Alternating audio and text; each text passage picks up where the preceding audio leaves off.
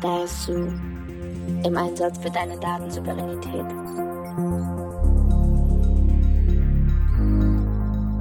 Hallo und herzlich willkommen beim Dasu Podcast. Ich bin Karina Filusch, Datenschutzanwältin und externe Datenschutzbeauftragte. In jeder Folge sprechen wir mit einer Expertin oder einem Experten über Datensouveränität, abgekürzt Dasu. Herzlich willkommen auch von meiner Seite. Ich bin Jakob Schüssler, ich studiere Jura an der Universität Hamburg und mache zurzeit ein Praktikum in deiner Kanzlei. Es freut mich, dass du wieder dabei bist, lieber Jakob. Und es freut mich auch, dass ihr wieder reinhört. Abonniert unseren Podcast gerne und hinterlasst uns auch eine Bewertung. Darüber freuen wir uns sehr. Heute wollen wir über Gaia X reden und was das eigentlich ist. Es wird darum gehen, was die Anwendungsbereiche von Gaia X sind, für was Gaia X in der Praxis eingesetzt werden kann und in welchem Umfang Gaia X überhaupt von wem genutzt werden kann. Ja, da haben wir ganz viel vor. Und deshalb haben wir uns eine Expertin eingeladen. Heute ist bei uns Rechtsanwältin und Syndikusanwältin Julia Kunzmann da. Sie sitzt im Finanzhub von Gaia X und kann uns dadurch aus erster Hand viele spannende Dinge erklären. Gaia X, das klingt so ein bisschen nach Raumschiff oder irgendwas in der Zukunft. Liebe Julia, was ist Gaia X? Ja, hallo Karina, vielen Dank erstmal, dass ich dabei sein kann. Gaia X, das klingt tatsächlich ein bisschen abgespaced.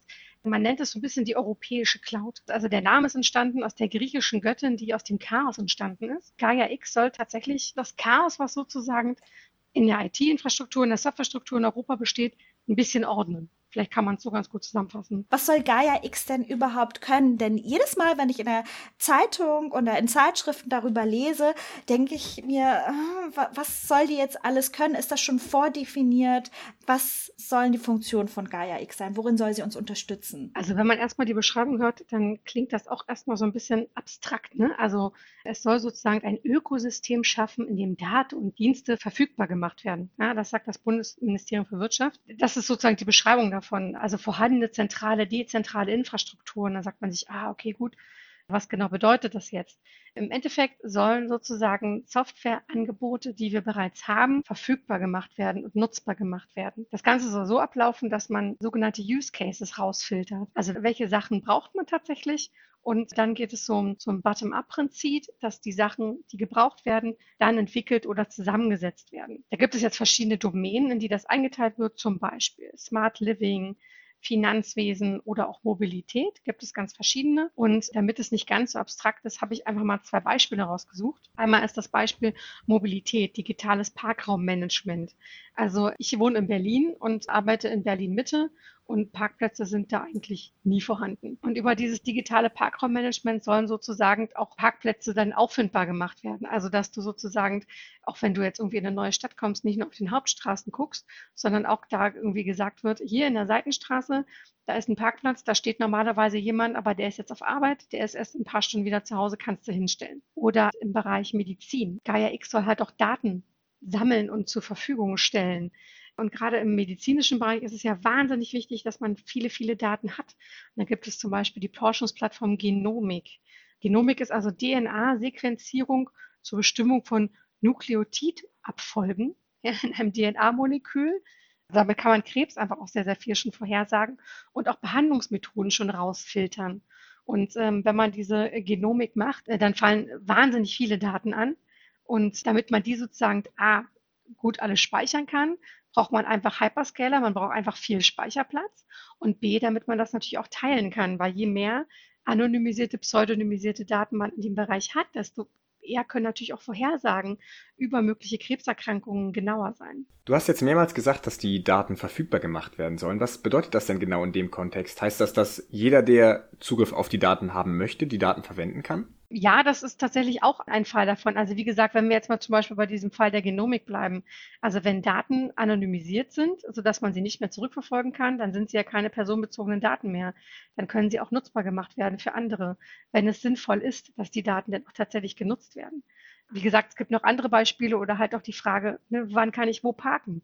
Wenn der Parkplatz tagsüber leer ist, weil der Besitzer des Parkplatzes um 6 Uhr zur Arbeit fährt und um 20 Uhr wiederkommt, dann ist es doch eine sinnvolle Information, dass die dann auch von anderen genutzt wird, die sich dann da hinstellen können. Ich hatte mir Gaia X, als ich das das erste Mal gehört hatte, so wie eine Dropbox vorgestellt. Also einfach ein Ort, wo ich meine Daten lagern kann. Aber dank der Beispiele, die du jetzt genannt hast, verstehe ich, dass Gaia X sehr, sehr, sehr, sehr, sehr viel mehr ist als das, als nur eine Dropbox, die in Europa gehostet ist. Ja, stimmt, bin ich völlig bei dir. Und das ist am Anfang auch ein bisschen verwirrend. Wie gesagt, es klingt doch etwas abstrakt. Also wenn wir jetzt über das Thema Cloud sprechen, ist Dropbox einfach so das Greifbarste, was man hat. Dass aber zum Beispiel andere Sachen wie Microsoft Teams, Microsoft 365 oder auch Zoom, was natürlich jetzt in der Pandemie Berühmtheit erlangt hat, sozusagen, dass das auch alles Cloud-Dienstleistungen sind.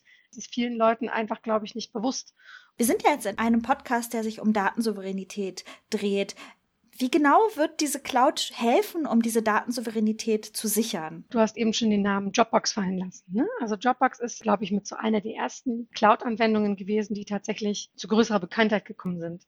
Es gibt aber auch noch weitere Cloud-Anwendungen. Ich habe es eben schon gesagt, Microsoft Teams, Microsoft 365, Zoom, die wahnsinnig viel genutzt werden. Und das sind aber alles Anbieter, die jetzt aus den USA kommen. Es gibt natürlich auch noch Anbieter aus anderen Ländern, aber die sind bei weitem nicht so bekannt.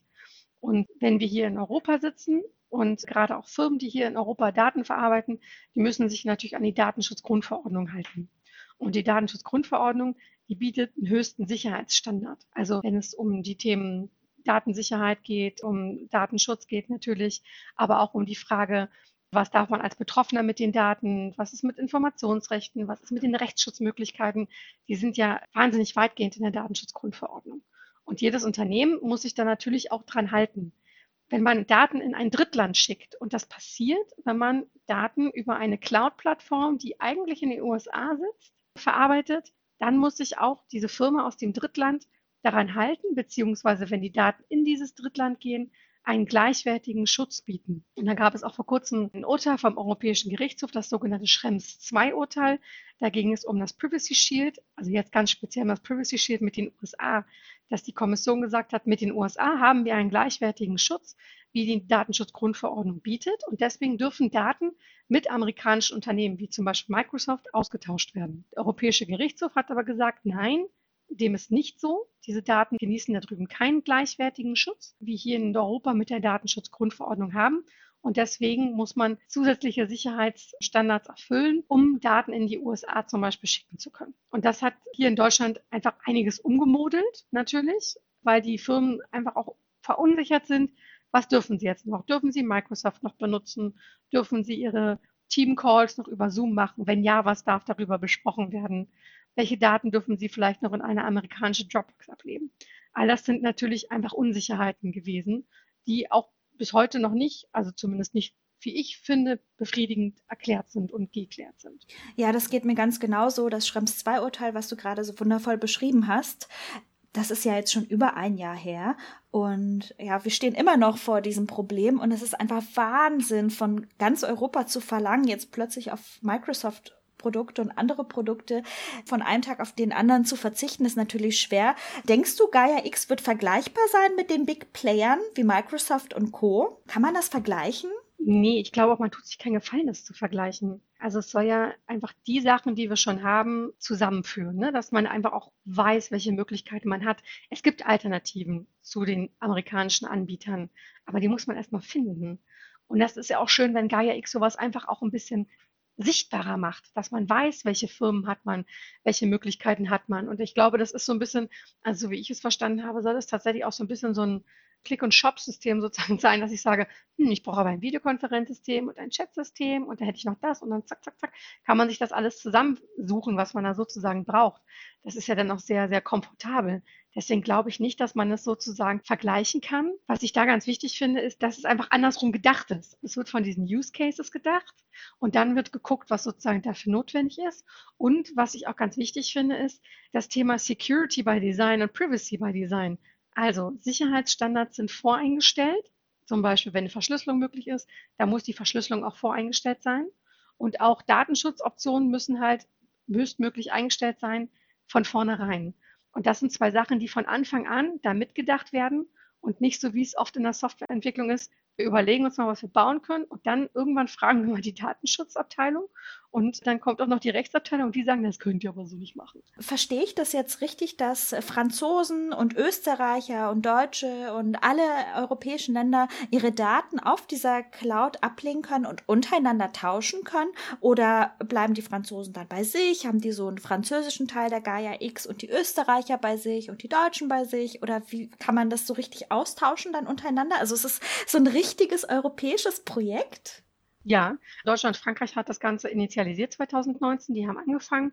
Es kommen aber auch immer mehr Länder dazu. Jetzt in der reinen Organisationsphase gibt es natürlich auch nationale Hubs, die das Ganze dann organisieren und zusammenführen. Aber an sich ist das ja Ganze nur, also nur in Anführungsstrichen, die Infrastruktur, ne? also die dann alles miteinander verbindet. Ich bin schon ganz neugierig, was die anderen Länder so alles für schöne Produkte ähm, anzubieten haben. Jetzt hast du das Wort Hub benutzt. Du selbst bist im Finanzhub von Gaia X. Was macht man so in einem Hub? Was ist das und was kannst du uns darüber erzählen? Ich arbeite halt in einer Firma, wir machen halt so Abrechnungsdienstleistungen, deswegen hat sich das angeboten. Und bis dato ist es halt einfach wirklich auch viel Informationsaustausch jetzt gerade noch am Anfang. Dann müssen gerade natürlich auch noch ein bisschen Regelwerke aufgestellt werden. Das ist das, wo wir gerade noch dran sind. Und dann werden halt diese Use Cases da entwickelt. Also, dass man irgendwie guckt, was jetzt im Bereich Buchhaltung oder so für Use Cases alles sinnvoll sind. Wo kann man da Daten austauschen? Wo macht das Sinn? Und dass man dann von diesen Use Cases auch das Ganze dann hochgibt, dass man dann guckt, wo gibt es denn schon Anbieter dafür? Beziehungsweise, was muss man dafür vielleicht noch bauen? Und die werden da halt in diesen Domänen und in diesen Hubs dann entwickelt. Ich wollte noch auf ein Thema zurückkommen. Wir hatten vorhin über die USA gesprochen. Das äh, habe ich dieses Jahr im Handelsblatt gelesen und ich war so traurig, als ich das gelesen habe. Dort stand nämlich, dass große amerikanische Unternehmen jetzt beteiligt werden an Gaia X, Microsoft und Co arbeiten an der Entwicklung von Gaia X nun mit. Wie siehst du das denn? Siehst du das auch so kritisch oder kann das auch eine Bereicherung sein? Also es sind in der Tat zum Beispiel Microsoft und Amazon Web Services und auch Palantir. Ne? Und Palantir ist ja wenn man es freundlich ausdrücken möchte, ein Unternehmen, was Software für die Datenanalyse herstellt. Durchaus umstritten, die sitzen mit am Tisch. Und Gaia X selber sagt dazu, wenn Sie die Projektziele der Datensouveränität und Datenverfügbarkeit teilen, ist das okay. Auf der einen Seite muss man halt auch sagen, gerade diese Highscaler, die kennen sich natürlich aus mit dem, was wir jetzt bauen wollen an der Stelle. Auf der anderen Seite bin ich da auch wie du einfach gespannt, wie das Ganze dann zum Schluss aussehen soll. Ich glaube, dass die großen amerikanischen Unternehmen, das darf man nicht vergessen, ja auch durchaus ein Rieseninteresse am europäischen Markt haben. Also es ist nicht nur die USA der wichtigste Handelspartner für die EU, sondern auch andersrum. Microsoft wird nur allein vom Privatkundengeschäft nicht laufen können. Deswegen haben die natürlich auch Interesse daran, dass die Firmen, die alle Microsoft verwenden, natürlich auch an Bord bleiben. Machen da bestimmt auch genug Druck, dass es ein, ein neues Abkommen gibt, ein Nachfolger vom Safe Harbor und Privacy Shield, dass man da wieder mit den USA tatsächlich dann auch Daten versenden kann. Das finde ich ganz wichtig. Und was du auch sagst, klar, viele gehen heute über den Amazon Web Service, einfach weil es praktisch ist. Das Ding ist ja, wenn man tatsächlich einen Cloud-Service wie eine Dropbox nur einfach so nutzt, dann ist das an sich erstmal gar kein Problem, wenn man die Sachen selber verschlüsselt. Wichtig ist, dass man die Sachen selber verschlüsselt. Viele Unternehmen sagen einem, ja, das ist gar kein Problem, weil wir verschlüsseln ja eure Sachen. Da sag ich so, ja, Freunde, wenn ihr aber den Key für die Verschlüsselung habt, dann bringt uns das auch nicht weiter, weil dann können im Zweifel doch die amerikanischen Justizbehörden darauf zurückgreifen. Also bleiben wir mal jetzt bei äh, Microsoft 365 oder auch in Microsoft Teams. Da müssen die Daten ja unverschlüsselt vorliegen, damit die in der Software verarbeitet werden können. Ja? Also ich kann ja nicht einen Brief vorlesen, wenn der Briefumschlag zugeklebt ist. Deswegen funktioniert das leider mit der Verschlüsselung nicht, denn die amerikanische Justiz hat Gesetzgebung, dass sie auch auf Daten zugreifen können, wenn sie auf einem Server in der EU liegen, solange die Firma, die diesen Server betreibt, eine amerikanische Firma ist. Damit kann man auch mit einem, ja, ja, wir haben aber das Rechenzentrum in Frankfurt oder irgendwo sonst in Europa, einfach da nichts reißen an der Stelle, ne? weil man sagt, ja, die amerikanischen Behörden können im Zweifel doch drauf zugreifen. Weißt du, wann es losgehen wird endlich mit Gaia X? Zufällig? Ja, die ersten Use Cases sind ja sozusagen schon am Laufen und losgehen. Ich glaube, das ist so ein Projekt, was irgendwie auch ewig laufen wird und auch ewig laufen muss, weil es ja auch immer wieder neue Use Cases geben wird, die dann dazukommen und neue Player gibt, die dann damit rein wollen. Jetzt wollte ich noch mal ganz kurz über die Kosten reden, weil das klingt ja wirklich nach einem Jahrhundertprojekt. Also Gaia X soll ja wirklich alles Mögliche können. Da hat Jakob sich ein bisschen mit beschäftigt. Jakob, wie sieht es denn aus mit den Kosten? Kann man da schon überhaupt irgendwas sagen, wie viel das kosten wird? Oder ist das so ein Fass ohne Boden? Ja, das ist leider eher ein Fass ohne Boden, als dass man das jetzt schon klar fassen könnte. Eine Schätzung der Gesamtkosten, jetzt aus deutscher Sicht, ist nach der Bundesregierung gar nicht möglich, da die Entwicklung und Finanzierung gemeinschaftlich erfolgt. Vorgesehen sind aber in den jeweiligen Haushaltsgesetzen auch für die nächsten Jahre Verpflichtungsermächtigungen, die sich insgesamt bis 2024 auf ungefähr 40 Millionen Euro summieren, was jetzt erstmal recht viel klingt. Andererseits ist das verglichen mit den Summen, die beispielsweise auch Amazon Web Services in den Ausbau ihrer eigenen Infrastruktur und äh, ihres Services steckt, ein Witz, also das ist nun wirklich nicht viel. Darüber hinaus wird Gaia X auch noch mit von den Unternehmen finanziert, die sich damit einklinken und so wird die Summe, die verwendet wird, sozusagen immer nach dem Bedarf angepasst. Das heißt, also es lässt sich jetzt nicht eine genaue Summe sagen, die man beziffern könnte äh, für die nächsten Jahre oder insgesamt für das Projekt Gaia X, da das Projekt Gaia X als solches ja auch ständig im Wandel ist und eben im Prinzip immer finanziell an die Anforderungen angepasst wird. Das klingt auf jeden Fall nach einem sehr teuren Projekt. Weißt du die aktuellen Zahlen für dieses Jahr? Also für 2021 waren aus dem Bundeshaushalt insgesamt nur 10,2 Millionen Euro vorgesehen. 2020 waren es 19 Millionen. Also ja, es summiert sich bis jetzt ungefähr so auf 30 Millionen Euro. Julia, was sagst du denn dazu? Also wenn man jetzt sieht, die Bundesregierung nimmt hier ein paar Millionen in die Hand, schafft es aber nicht überall in Deutschland Glasfasernetze zu legen. Wie realistisch müssen wir denn Gaia X sehen? Also ich glaube, es ist ein Projekt, was überfällig ist. Ich bin so ein bisschen skeptisch, wenn jetzt irgendwie der Staat Innovationen fördert. Und ich glaube auch, das Thema äh, Breitbandausbau und auch äh, Glasfaserausbau ist einfach verpennt worden. Der Grund, warum es jetzt Gaia X gibt und geben muss, ist einfach, dass wir in Europa einfach, warum auch immer, nicht den Innovationswillen hatten und so viele Firmen hatten, die dann irgendwie nach oben geschossen sind, wie jetzt die Global Player, die wir haben. Es gab irgendwie ähm, echt spannende Apps aus Deutschland, die ich auch gerne genutzt habe und die wurden dann einfach aufgekauft, ne, um das Ganze dann sozusagen alles in, in die großen Global Player mit zu integrieren. Ich glaube, das ist aus einer gewissen regulatorischen Sicht nicht wirklich darauf geachtet worden, dass man Firmen, die hier entstehen, auch tatsächlich fördert und fordert und dass die dann auch hier bleiben. Ne? Viele sind dann halt auch abgewandert einfach. Oder hatten gar keinen Bock, hier überhaupt zu gründen. Also ich weiß noch, wie ich bei der Gründung meiner Firma geweint habe. Ich saß weinend über meinem Laptop, weil ich diesen Antrag so schwierig fand, den auszufüllen. Und hallo, ich bin Rechtsanwältin, also ich sollte mit Papierkram, meint man ja, locker klarkommen. Aber ich fand das so viel Aufwand, das hat alles so lange gedauert.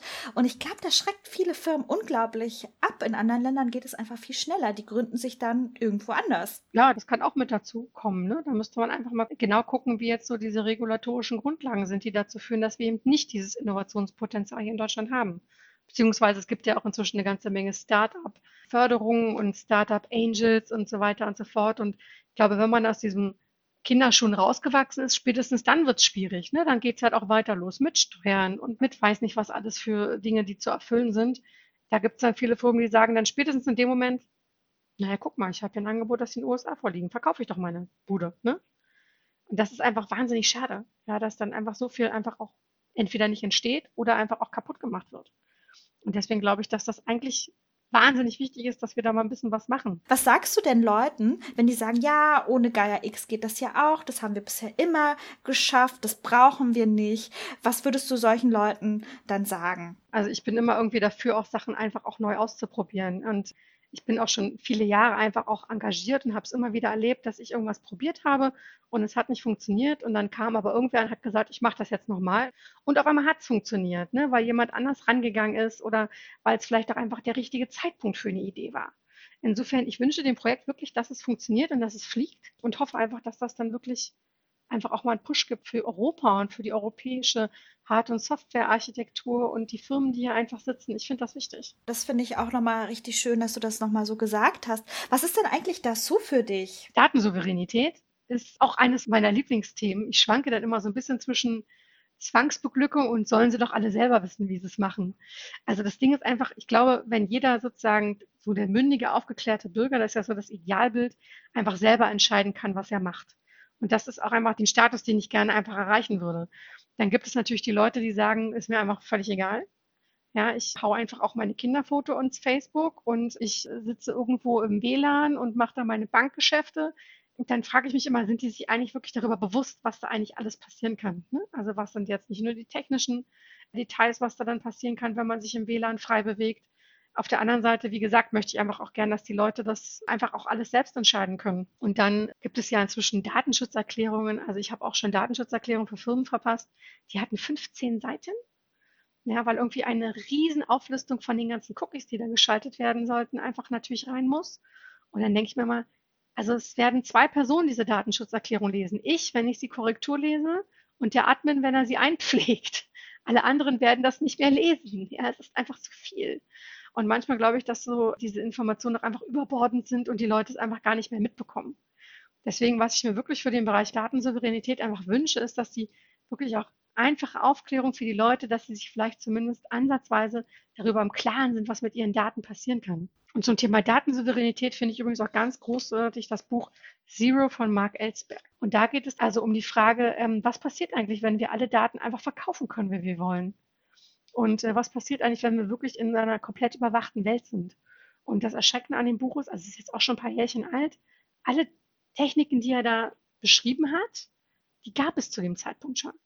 Und jetzt sind die natürlich noch mal sehr viel weiter. Also wir sind da tatsächlich auf einem Weg, der A, ein bisschen besorgniserregend ist, wie ich finde, und B, nicht mehr so richtig sicher weiß, ob jeder sich darüber im Klaren ist, was das bedeutet. Liebe Julia, vielen lieben Dank, dass du da warst. Wir sind leider schon am Ende. Ich könnte mit dir stundenlang sprechen. Vielen Dank, dass du dir die Zeit genommen hast. Immer gerne wieder. Es hat viel Spaß gemacht. Ja, das, ich finde das schon ein bisschen peinlich, dass mir dieses Buch gar nicht äh, bekannt ist. Ich liebe Science-Fiction-Romane eigentlich und dachte, ich würde alles kennen und äh, ich dachte auch, äh, dass ich alles zum Thema Datenschutz gelesen habe. Aber da bin ich ja sehr gespannt. Kanntest du das Buch? Ich muss auch sagen, das Buch ist mir noch gar nicht untergekommen, was mich auch etwas irritiert, aber ich werde mir das Buch selbstverständlich auch bestellen und äh, freue mich schon auf hoffentlich sehr interessante Stunden damit. Wie fandest du denn die Folge? Hast du was Neues, Spannendes für dich herausgenommen? Also alles, was mit Gaia X zu tun hat, ist ja irgendwie sehr interessant, gerade weil Gaia X als solches für mich noch nicht so wirklich zu fassen ist, was es jetzt eigentlich genau ist. Und da wurde heute viel Licht ins Dunkeln gebracht. Ich glaube, man darf gespannt sein, in welchem Umfang Gaia X dann tatsächlich von wem genutzt werden kann und auch was für Möglichkeiten sich dadurch noch offenbaren. Aber selbst wenn nur die Parkplatzverfügbarkeit so funktioniert, wie es eben angeklungen ist, glaube ich, können wir uns alle darauf freuen. Oh ja, der Parkplatz. Ich kann es kaum erwarten. Das würde endlich Parkplätze bedeuten. Das würde mich auch sehr freuen. Ja, vielen lieben Dank, äh, dass ihr alle reingehört habt. Und wenn es euch gefallen hat, hört doch gerne beim nächsten Mal wieder rein und abonniert den Podcast, damit ihr dabei seid, wenn wir wieder über Datensouveränität sprechen. Habt ihr Fragen zu Dasu, schickt uns gerne eine E-Mail an hallo@dasu.law oder über Twitter oder Instagram eine Nachricht. Vielen lieben Dank fürs Zuhören. Bis zum nächsten Mal. Bis zum nächsten Mal. Dasu ist eine Produktion der Kanzlei Filusch. Mehr Infos findet ihr auf unserer Webseite dasu.law. Der Jingle wurde komponiert von Mauli. Die Idee zu Dasu hatte Axel Jörs. Das Cover hat Elen Baum erstellt. Beraten wurden wir von Susan Stone. Editiert wurde der Podcast von Christoph Hinners.